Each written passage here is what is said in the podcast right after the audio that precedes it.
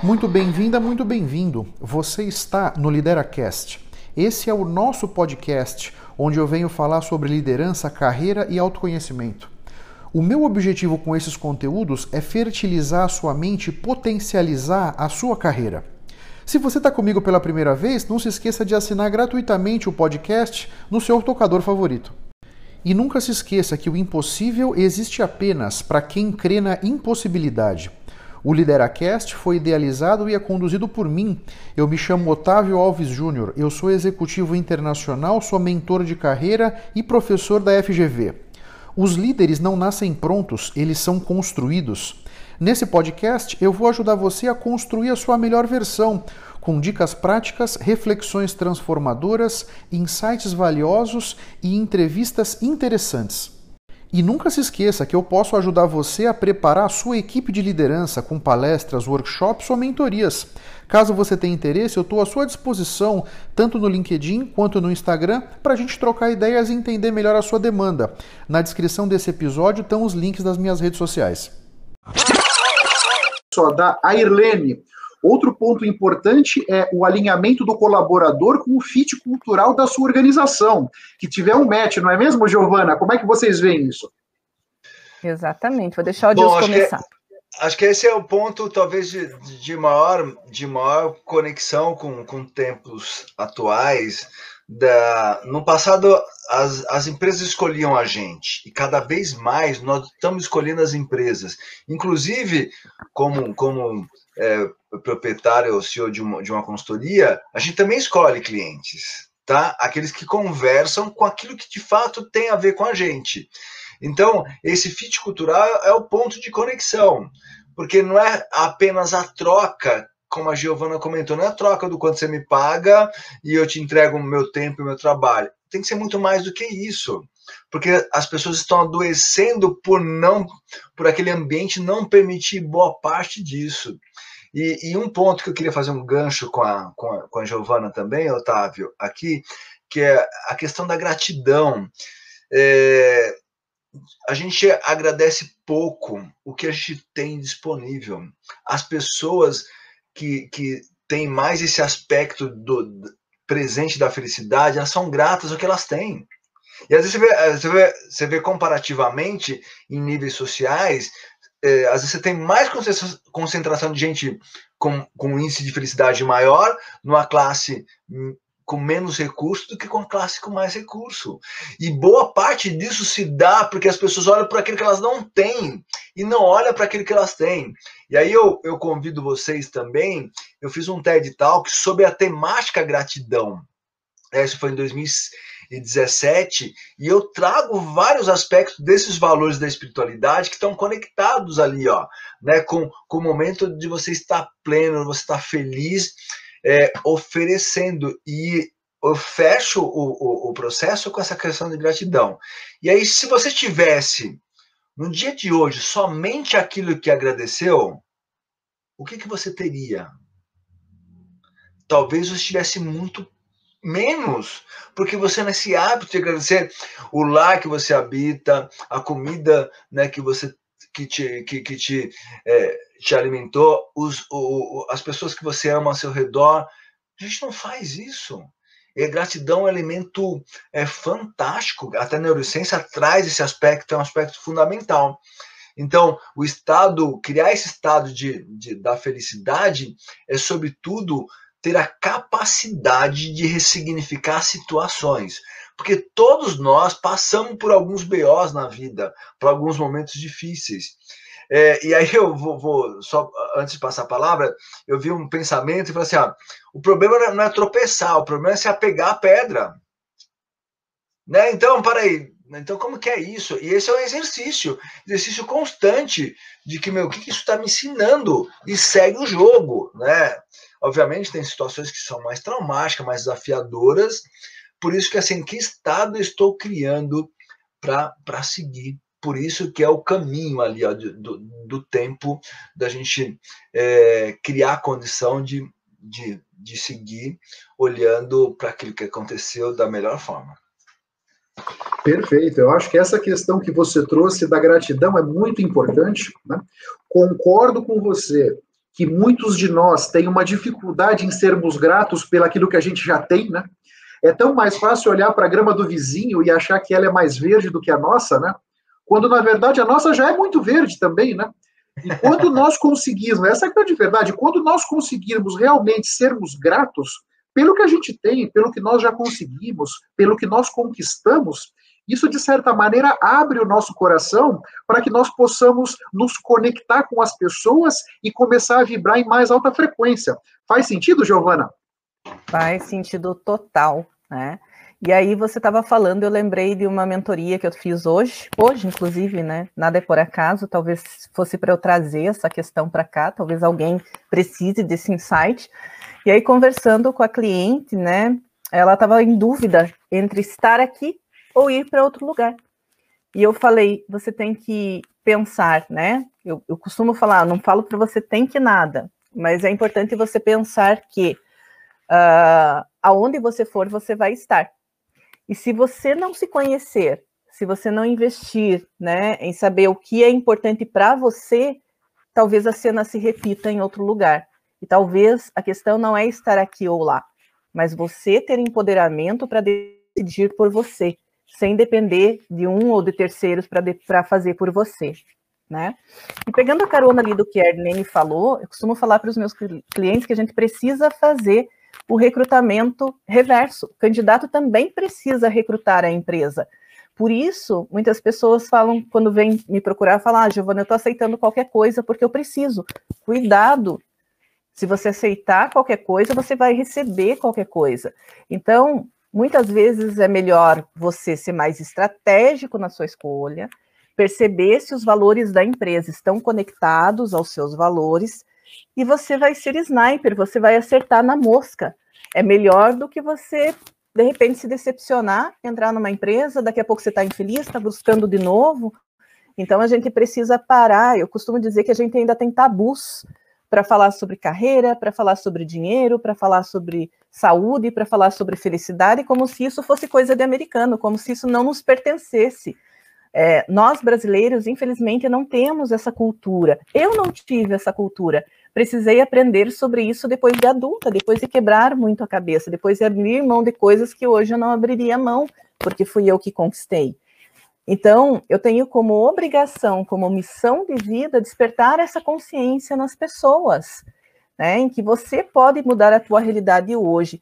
É, o Casarri Neto está aqui, um querido abraço forte em você. O Lincoln perguntou ali também, né? Como atuar num cenário onde alguns insistem em ser tóxicos? Nós tendemos a terceirizar a felicidade, a nossa felicidade para os outros. Eu fiz uma enquete safadinha lá no LinkedIn de propósito. E foram 15 mil visualizações nessa enquete. Deixa eu pegar aqui para não falar números errados, que eu sou psicóloga, não sou muito boa com números, né? E aí eu perguntei qual que você acredita que o líder tem responsabilidade e pode influenciar na felicidade corporativa, os líderes estão lascados. Porque olha o que o pessoal respondeu. Sim, totalmente. 66% coloca a sua felicidade totalmente na mão do gestor. Aí teve aqui uns 6% de espertinhos que falaram: não se terceiriza a felicidade, a felicidade é tua. 50% do líder e 50% do liderado, 27%. Ok. Me pegou, não sei responder um, foram 615 votos na enquete. Eu queria trazer esses dados hoje. Então, quando nós terceirizamos a nossa felicidade pro líder, nós estamos abrindo mão do nosso poder de decisão, do nosso poder de estratégia. Então, quando eu converso com os meus clientes, eu falo: você não precisa ficar numa empresa tóxica, mas você precisa entender se é a empresa que é tóxica ou se é você que está intoxicado pela sua visão, às vezes a questão do ego, às vezes a questão de não ter um plano de ação, de não ter um planejamento, para você pode mudar de área, se for uma relação que você já tem certeza que é uma relação de incompatibilidade com o gestor.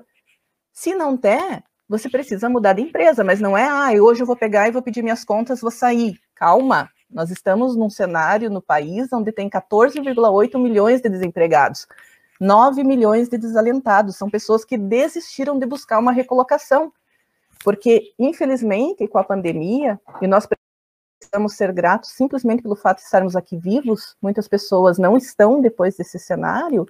Nós precisamos ser estratégicos, né? Então, tudo bem mudar, mas vamos fazer um planejamento, vamos ser sniper, não vamos gastar munição à toa, porque aonde você for, você vai junto.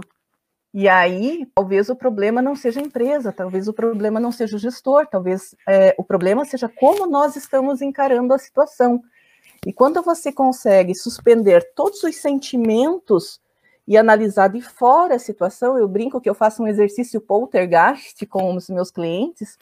Então você senta aqui, você sai do teu corpo, analisa a situação friamente de fora, sem estar envolvido pela emoção, e você consegue ter uma visão mais estratégica do que você pode fazer a respeito disso. Então, depende, né? Se o ambiente for realmente tóxico, talvez não seja um ambiente para você. O Kazirra falou também ali, né, que já trabalhou em uma empresa que passava por dificuldades financeiras, onde os funcionários toparam reduzir em 10% seus salários para ajudar a recuperar a empresa. Putz, se isso não é amor, o que, que é? Verdade, concordo. Num outro exemplo, eu trabalho numa empresa que alguns anos atrás teve um incêndio. Um incêndio considerado pelo Corpo de Bombeiros de grandes proporções. Né? Caiu um balão no teto do nosso estoque, quebrou o teto, o balão caiu, pegou fogo, enfim. Isso foi num sábado antes do domingo de Páscoa. Final de mês, nós estávamos com o estoque cheio de produtos acabados que iam ser faturados no, na segunda, terça-feira depois da Páscoa praticamente a empresa inteira veio trabalhar no sábado antes do domingo de Páscoa para já começar a tomar ações para poder recompor o estoque. Felizmente a fábrica em si não pegou fogo, só o almoxarifado, para que nós pudéssemos o quanto antes voltar a operar e poder entregar os produtos para os clientes, né? Realmente isso faz muito sentido. E aqui eu puxo uma questão mais para colocar, ver o que, que o Adilson e a Giovana pensam, né? Eu concordo com nós somos responsáveis pela nossa própria felicidade. Mas eu vejo que a liderança pode, pode ajudar nesse processo no seguinte sentido: quando o líder ou a líder é capaz de criar uma visão inspiradora de futuro e comunicar essa visão para a equipe, essa equipe vai estar tá mais alinhada, todos vão estar tá mais alinhados com esse objetivo, todos vão ter mais claro para onde estamos indo e por que estamos indo naquela direção. Você concorda, Dilson, que na medida em que os funcionários estão conectados, vamos dizer, com alguma coisa maior, tende a que eles se sintam mais motivados, mais felizes, mais interessados, engajados no trabalho? É, tem um ponto aí que é bacana e quero fazer um, um, um somar também com a fala de Giovana, é, Otávio, que é, primeiro, o líder impacta fortemente é, as equipes, tá? Tem uma, uma pesquisa de alguns anos atrás que esse número estava em, em torno de 78%. O estilo de liderança impacta fortemente né, a equipe. Então, é, quais são os maiores retentores de talentos na organização? Clima e liderança. Esses são os dois maiores retentores. E o, e o líder impacta no clima. Então, se esse se esse líder cria um clima tóxico, ele já perdeu produtividade, um monte de coisa. Às vezes o resultado, o número é burro, o número é burro. E, alguns líderes e algumas empresas estão começando a olhar isso, porque esse, o número pode ser é, é uma grande ilusão. Porque metade do seu time você conseguiu, bateu, arrebentou lá no resultado, metade do seu time foi para os concorrentes, metade pediu demissão. Olha o problema que você teve aí. E aí vale a gente olhar para tudo isso, e eu quero colocar um, um ponto, e, e, aí abraço parte do que a Giovana colocou lá. Colocar isso na mão de alguém é uma irresponsabilidade. Eu vou, vou trazer aqui um, um, dado de um atleta né, que jogou no, no Santos, jogou na seleção brasileira, é, e depois ele foi vendido para Barcelona e lá ele sumiu, ele simplesmente apagou. Né? Então, era, eu estou falando do Giovani, que foi um cracaço, né, no Santos, na seleção, e no Barcelona não funcionou. E aí vale um ponto de reflexão para todos nós.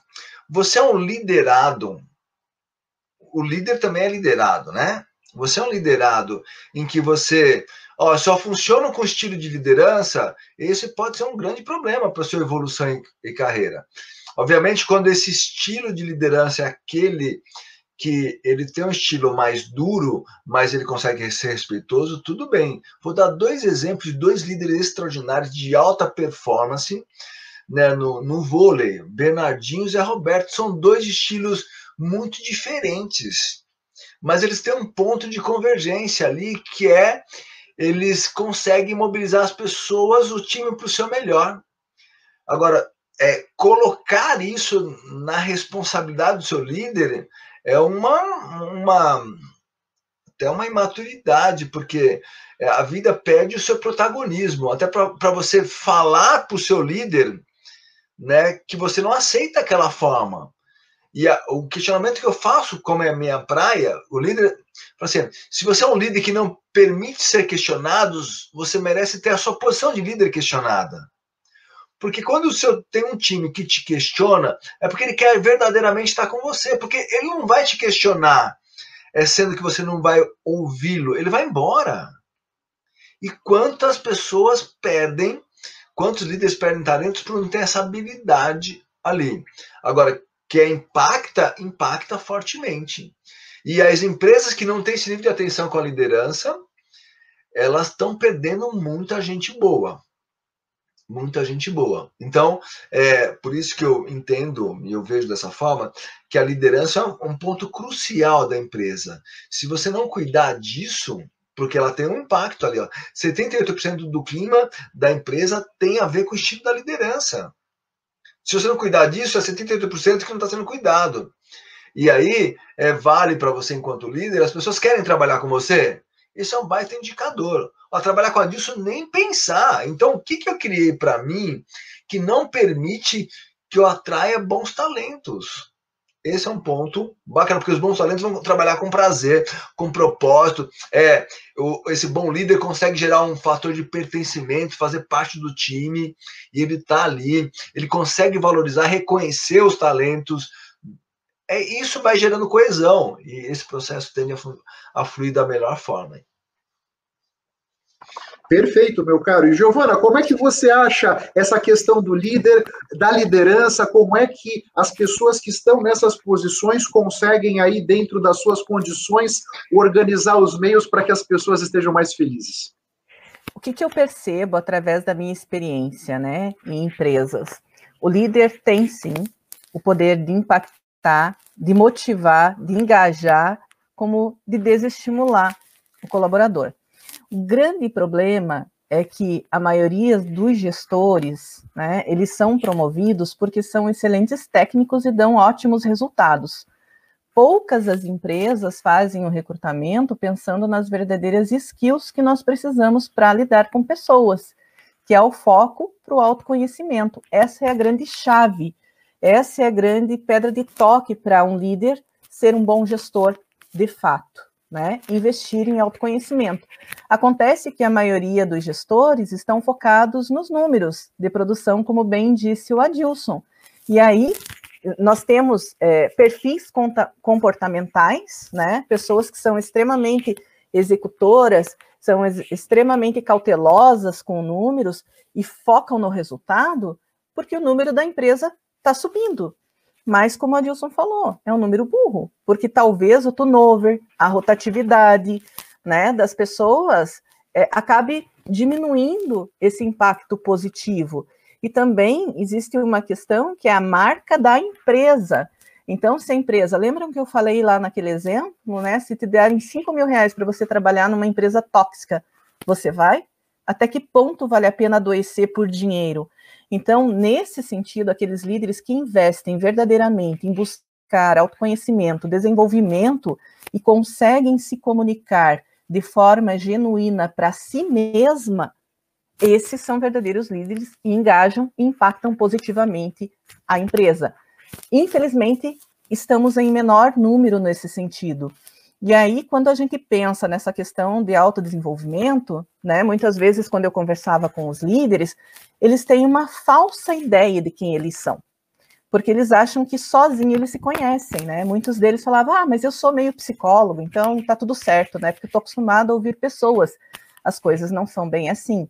Porque nós temos algumas coisas a nosso respeito que nós sabemos e os outros sabem, né? Isso daí se chama janela de Johari Então, o que, que é isso, né? Vocês estão me vendo, sabem que eu sou mulher, tenho um cabelo aqui meio Chanel, né? E isso eu também sei.